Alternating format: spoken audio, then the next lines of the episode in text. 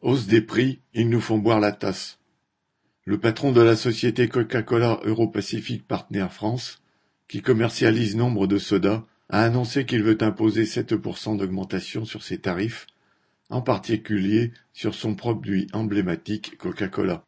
Cette société est dans une telle position de force que les distributeurs seront probablement obligés d'accepter. La marque voit son chiffre d'affaires progresser de 12,5%.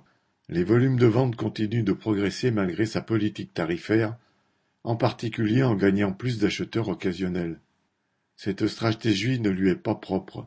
La grande majorité des entreprises agroalimentaires ont augmenté leurs prix au-delà des hausses de matières premières et de l'énergie indépendamment de leurs fluctuations. Mais quand ces prix baissent, celui des produits transformés n'est pas modifié. Dans son interview au Parisien, le PDG de Coca-Cola explique que sa société reverse 50% des profits à ses actionnaires, mais que, à la suite d'une énorme baisse au moment du Covid, un rattrapage serait nécessaire. Le travail des dirigeants d'un tel trust est de faire en sorte que ses actionnaires ne subissent pas, ou le moins possible, les aléas de leur économie. Le fait que le patron de Coca-Cola annonce ses volontés dès le début des négociations tarifaires entre la grande distribution et les industriels montre que ces derniers ne sont pas prêts à lâcher du lest.